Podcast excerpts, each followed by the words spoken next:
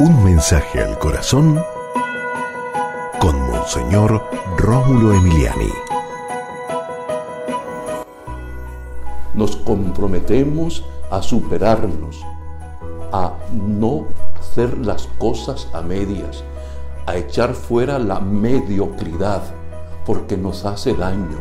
Así no cumplimos la misión que el Señor quiere que realicemos en la vida. No más mediocridad, a superarnos cada día más.